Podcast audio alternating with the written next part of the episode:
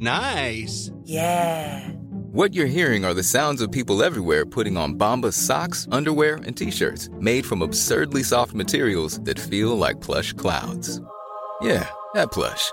And the best part? For every item you purchase, Bombas donates another to someone facing homelessness. Bombas. Big comfort for everyone. Go to bombas.com slash ACAST and use code ACAST for 20% off your first purchase. That's bombas.com slash ACAST. Code ACAST. En este momento estás conectando con Rock 101. Historia pura en el Heraldo Radio.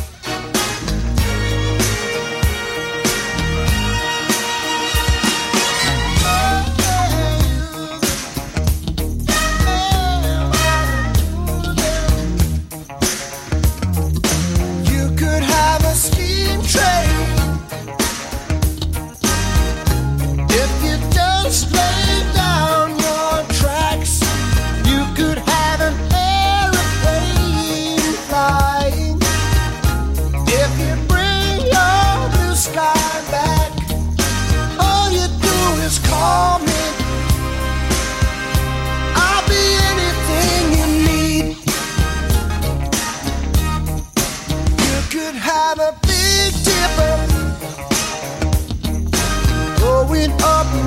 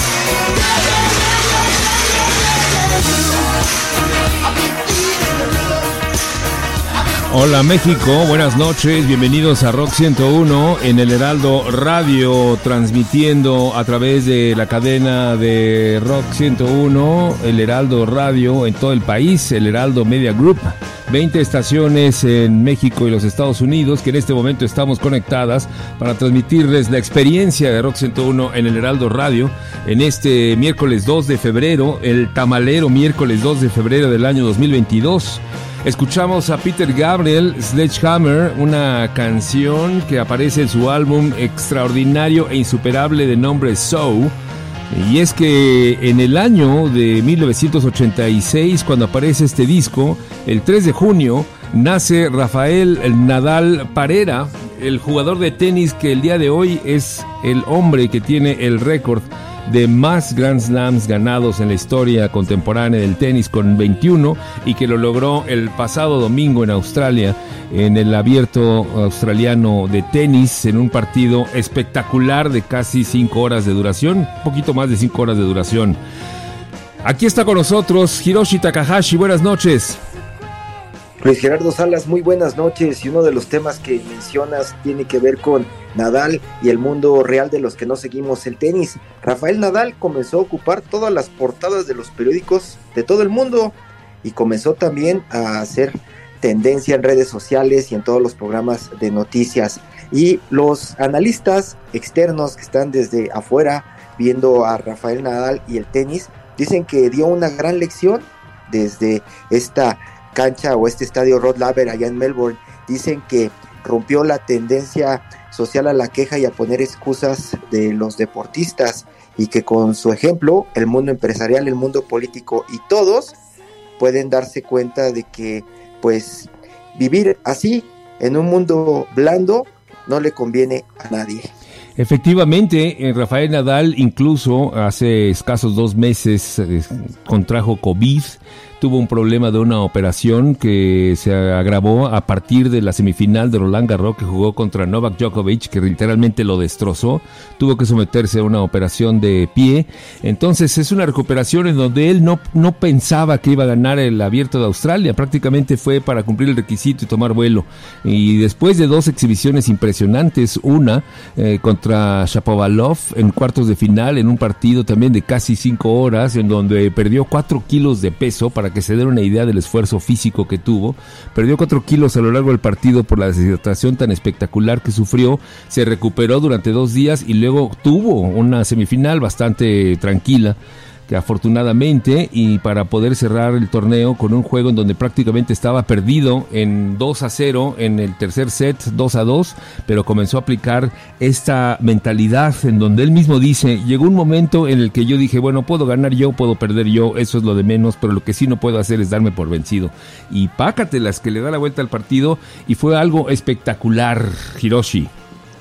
Sí, es lo que dicen ese tercer set pues echaron a andar un, un, algoritmo en ese momento, el Win Predictor, y este algoritmo vaticinaba en el tercer set que este personaje perdido que veían como ya el gran perdedor tenía 4% de probabilidades de, de ganar el torneo frente al 96% de su contrincante. Y dicen que si algo demostró por encima de todo, como dices Luis, es que él sabía que iba a ganar y que eso le ocurre a los que están en la cima que comienzan a sentir el peso de la soledad. Y es lo, lo que compara con algunas empresas. Dice que a veces las empresas hay números eh, que no salen, resultados que no acompañan. Y en ese momento es cuando se sabe quién está preparado y quién no lo está. Es, esto es como para ponerte un ejemplo de que el triunfo de Nadal está retomándose en la teoría de las empresas y de los emprendedores y del éxito, Luis, porque pues no, por lo pronto no habían visto un caso de, espíritu maratoniano tan fuerte como el de Nadal. Magnífica apreciación la de Hiroshi, efectivamente un ejemplo para la humanidad y eso debe de ser el papel de los líderes de opinión, de los influencers auténticos que su vida sea un ejemplo y una demostración de lo que se puede lograr con tenacidad, empeño. Y es cierto lo que dice Hiroshi, me acuerdo que cuando empezó el tercer set lo proyectaron en la pantalla, este índice de quién podía ganar y perder, y el resultado de la, del, índice, de acuerdo a lo como había estado el juego en el primer y segundo set, era 4% solamente para Rafael Nadal Imagínense nada más qué maravilla sobreponerse a eso y terminar no solamente ganando el abierto de Australia, no solamente dos millones de dólares, sino también el privilegio de ser el primer jugador en llegar a 21 Grand Slams en la historia moderna, no solamente moderna, historia del tenis.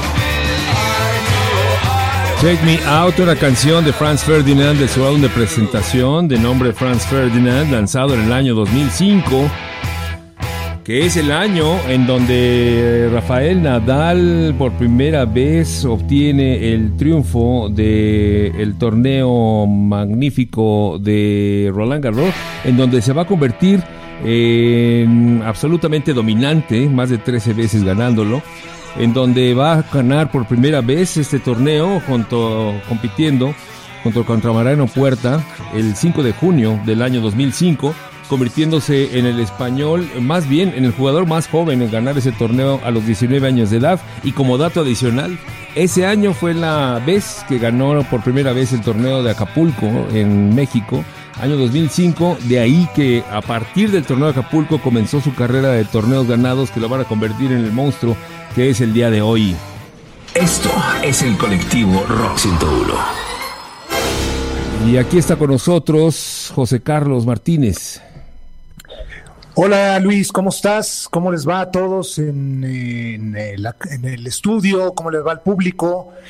Pues vienen, los estoy escuchando con atención y, y, pues para mí es prácticamente imposible quitarme de la memoria pues aquella época de los setentas, la segunda mitad de los setentas con John Borg, con Jimmy Connors, con Vitas Girulaitis.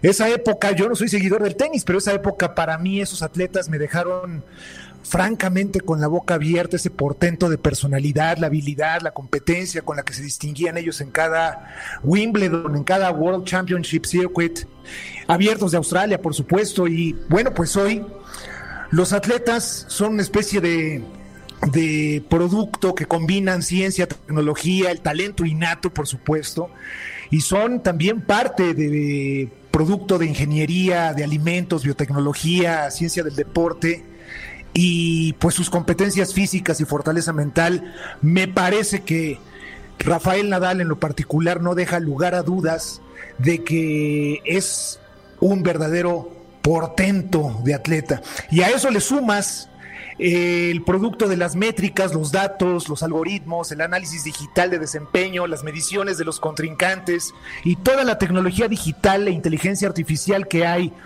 para proveer los entrenamientos de estos atletas y hacerlos, pues, verdaderos productos diseñados para batir récords históricos, pues le da a Rafael Nadal un contexto histórico francamente deslumbrante, ¿no? Y pues yo me acuerdo en 1977, las épocas de Connors, de John Borg, de Vitas Girulaitis, y cómo ya era tema en el rock and roll el tema de la inteligencia artificial, Eric Norman Wolfson y Alan Parsons publican bajo el nombre de Alan Parsons Project un álbum que se llama iRobot, justamente inspirados en estas historias de ciencia ficción de, de un ruso que se llama o se llamó Isaac Asimov. Y él imaginaba hace 44 años cómo la inteligencia artificial iba a tomar por asalto toda la actividad del ser humano. Y esta canción se llama Day After Day, The Show Must Go On, The Alan Parsons Project, que deja constancia de eso que le estoy hablando. iRobot, el álbum.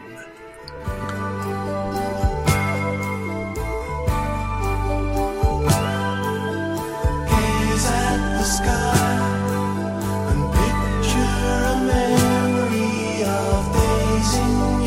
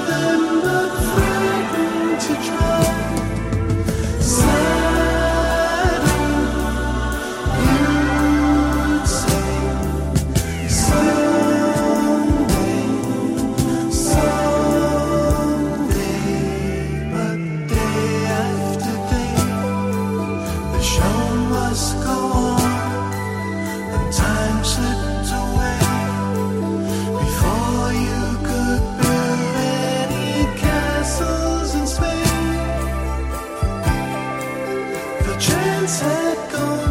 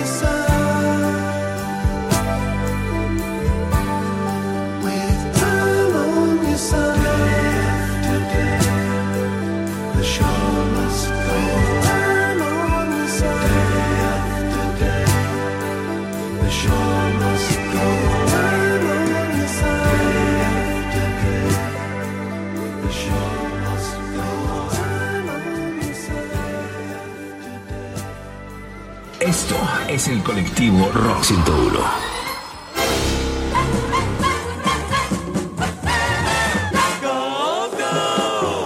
¿Qué tal, amantes del deporte blanco?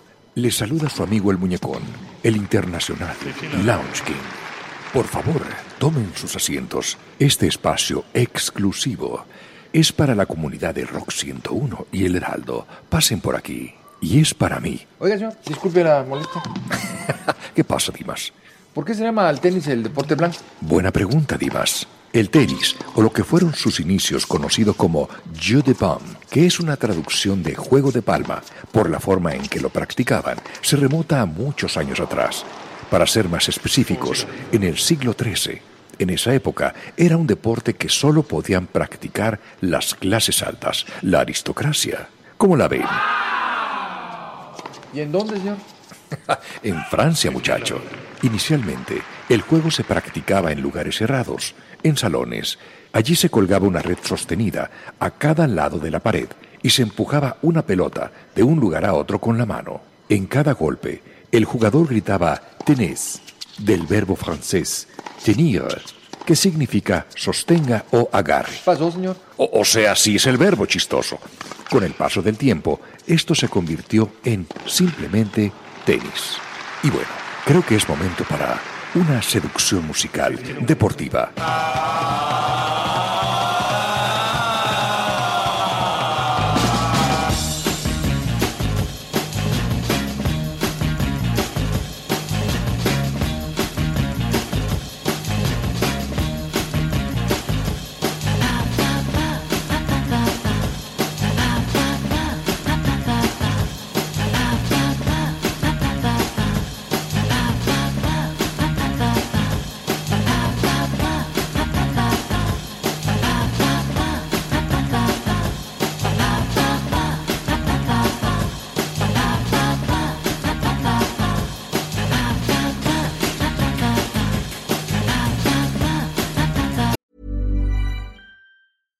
Burrow's furniture is built for the way you live. From ensuring easy assembly and disassembly to honoring highly requested new colors for their award-winning seating, they always have their customers in mind. Their modular seating is made out of durable materials to last and grow with you. And with Burrow, you always get fast, free shipping. Get up to 60% off during Burrow's Memorial Day sale at burrow.com slash ACAST. That's burrow.com slash ACAST. burrow.com slash ACAST.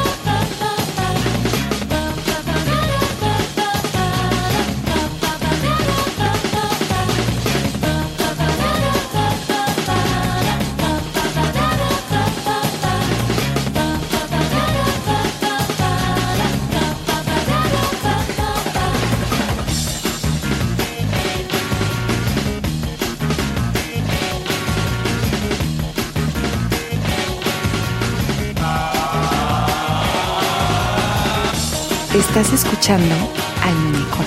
Con seducción energizante. ¿Pero lo de blanco, señor? Ah, pues al ser este un deporte de clase alta, se practicaba por la realeza, por lo cual se conoció como real tennis. Por esta razón, con el objetivo de demostrar su nobleza y prestigio, los jugadores vestían de blanco. Ah, con razón. En 1873 se empieza a practicar el deporte en Inglaterra como lo conocemos hoy, con raquetas y canchas, conservando la forma de vestir.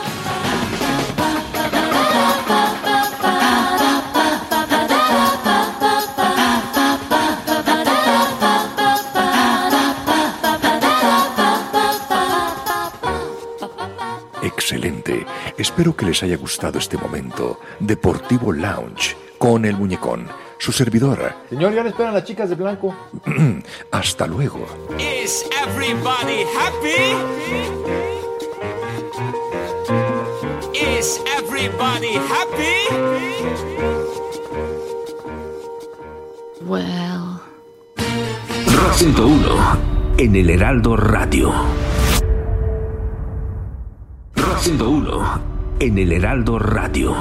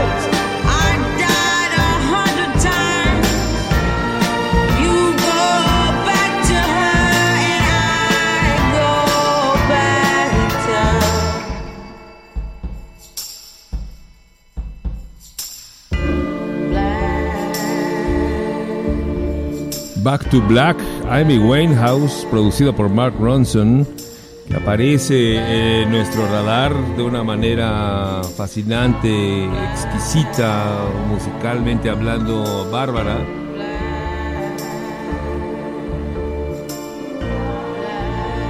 Una producción que aparece en octubre del año 2006. El disco Back to Black que va a dar a conocer a mi Winehouse en todo el mundo cuando Rafael Nadal tiene el primer encuentro en Wimbledon con Roger Federer que lo va a llevar en la final a perder con Roger Federer en el año 2006, en el año 2007, para por fin en el año 2008 lograr ganarle a Roger Federer en un partido de 4 horas con 48 minutos que es catalogado por mucha hasta, pues yo creo que hasta el juego del domingo pasado, como uno de los juegos más importantes, más históricos en la historia del tenis. Según los críticos de varios medios especializados, el juego de Wimbledon del año 2008, que se jugó exactamente el 6 de julio del año 2008, se convirtió en el mejor juego de tenis de la historia, según los medios especializados. Es la primera vez que un español ganaba Wimbledon desde el año de 1966, cuando Manolo Santana había ganado Wimbledon, que por cierto Manolo Santana, que recientemente falleció hace un año, era el líder indiscutible del tenis español hasta que llegó Rafael Nadal. De hecho, en la arena en donde se juega el abierto de Madrid, el Masters 1000 de Madrid, se llama Manolo Santana, así como el Rod Laver de Australia. Hiroshi Takahashi, Luis, como estaba mencionando José Carlos Martínez, todo mundo esperaba que le dieran una paliza a Nadal. Estaban hablando ya algunas cabezas del robot ruso que estaba destrozando al español. Al final, pues se dieron cuenta de que esa historia se podía cambiar. Los casos de estudio allá en España, más allá de los diarios de deportes o de las cadenas deportivas de eh, medios electrónicos, los periódicos como Cinco Días comenzaron a rescatar casos de estudio del tenista que tenían por ahí algunas universidades. Y eso que están diciendo de pronto eh, de, de este juego, Luis, contrasta con esta tendencia, es lo que marcan ellos para las empresas, contrasta con la tendencia actual de una sociedad blanda, como decíamos, que tiende a la queja, a poner excusas y lo del juego fue una lección de una persona terrenal, es lo que subrayan, que no viene de Marte a matar robots, sino que viene de una cultura del mérito, del sacrificio y del trabajo duro. Dicen que tenía todo en contra, además de la potencia de su contrincante, arrastraba cinco meses de inactividad, lo que mencionabas. Incluso por su cabeza llegó a rondar la retirada, pero fue a Australia a probarse y no salió con los pretextos de algunos de estos personajes olímpicos que pues dan más flojera que otra cosa, Luis.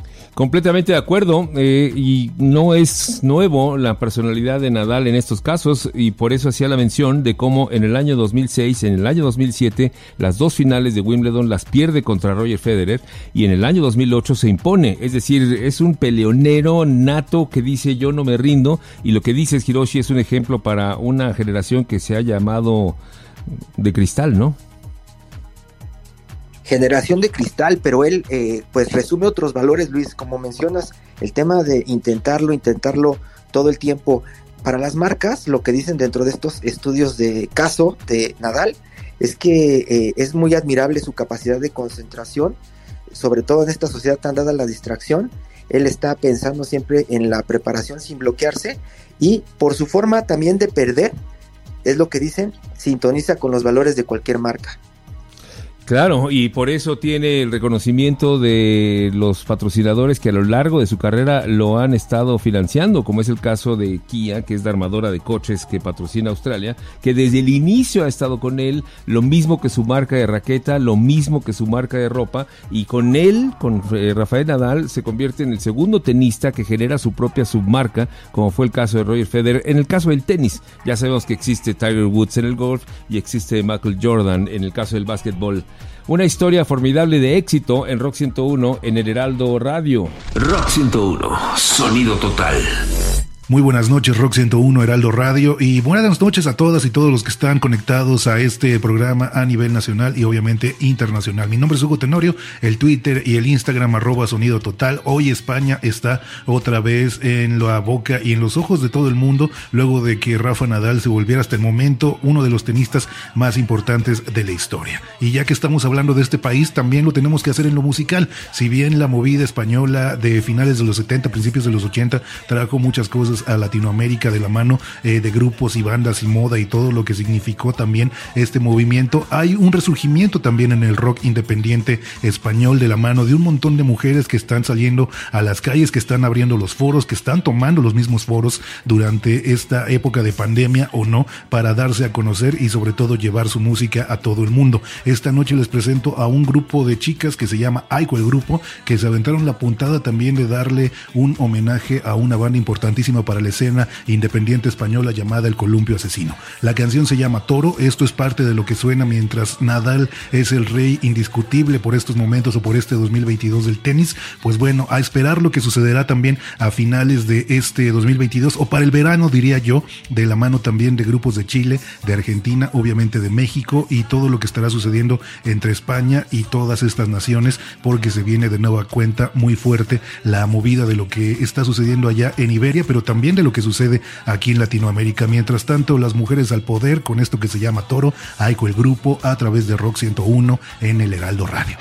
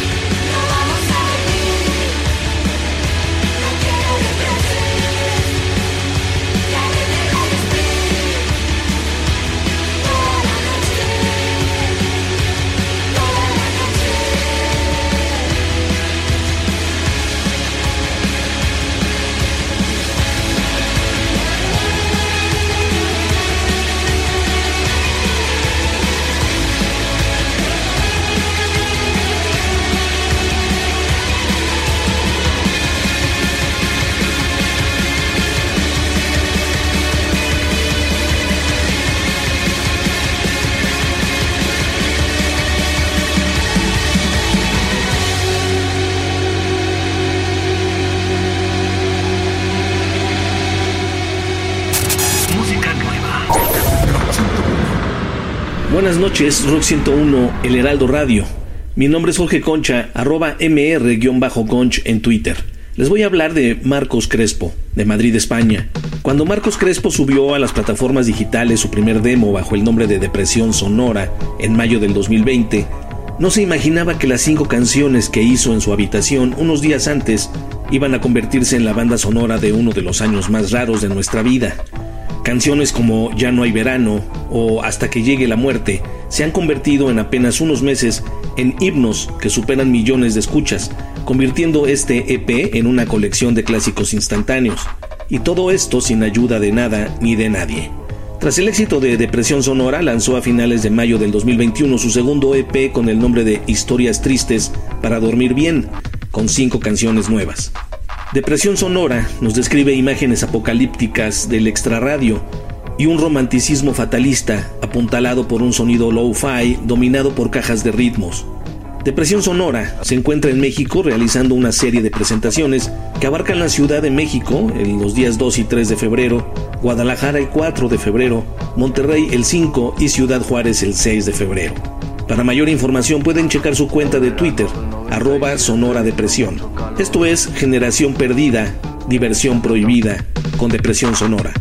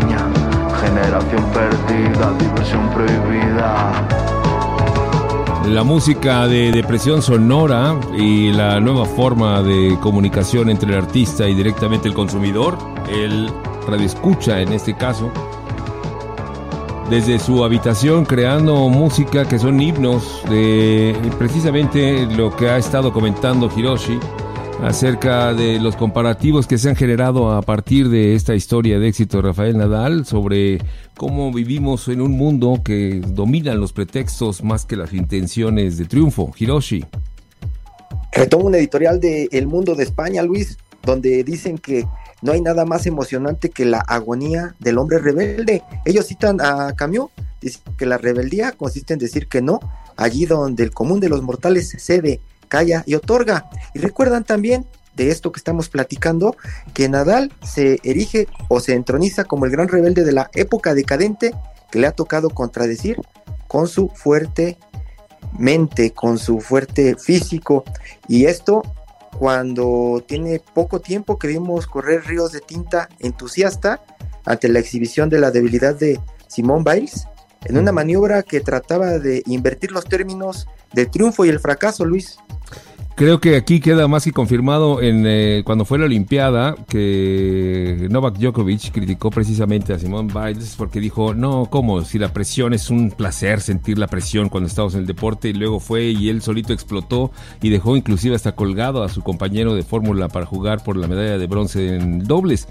Nadal, sin decir nada y simplemente con una declaración tajante que dio al inicio de este conflicto que hubo sobre la visa de Djokovic, cuando dijo ni Bjork, ni McEnroe, ni yo, ni Roger, ni nadie somos más importantes que el tenis en su conjunto, Hiroshi. Y creo que esto ayuda muchísimo al deporte y también a todos los comportamientos humanos, porque lo que dicen en el editorial del mundo a partir de todo esto es que una cosa es comprender los pasajes psíquicos de la alta competición y otra celebrar al héroe cuando cae y no cuando se sobrepone. Claro, mira qué buena está esa, ¿eh? Nos hemos convertido en un mundo en donde celebramos al héroe caído, no al héroe triunfador. Y en este caso tuvimos al héroe que pasó por toda esta odisea, para, la auténtica odisea, ¿no? Para llegar a su tierra prometida, Hiroshi. La odisea y hoy todo mundo desea tener la cabeza de Rafa, ¿no? Exactamente, estoy completamente de acuerdo contigo. Historia pura a través de Rock 101 en el Heraldo Radio. Gracias, buenas noches, nos escuchamos mañana. Saludos a Hiroshi Takahashi, José Carlos Martínez, Jorge Concha, Hugo Tenorio, el muñecón que estuvo esta noche con nosotros y Agustín Gómez Trevilla en producción. Gracias, bye.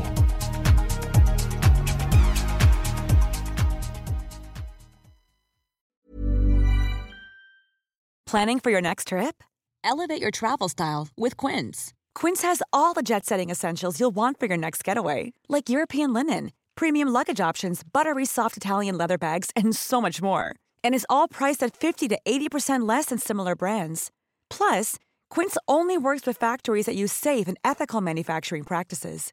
Pack your bags with high-quality essentials you'll be wearing for vacations to come with Quince. Go to quince.com slash pack for free shipping and 365-day returns.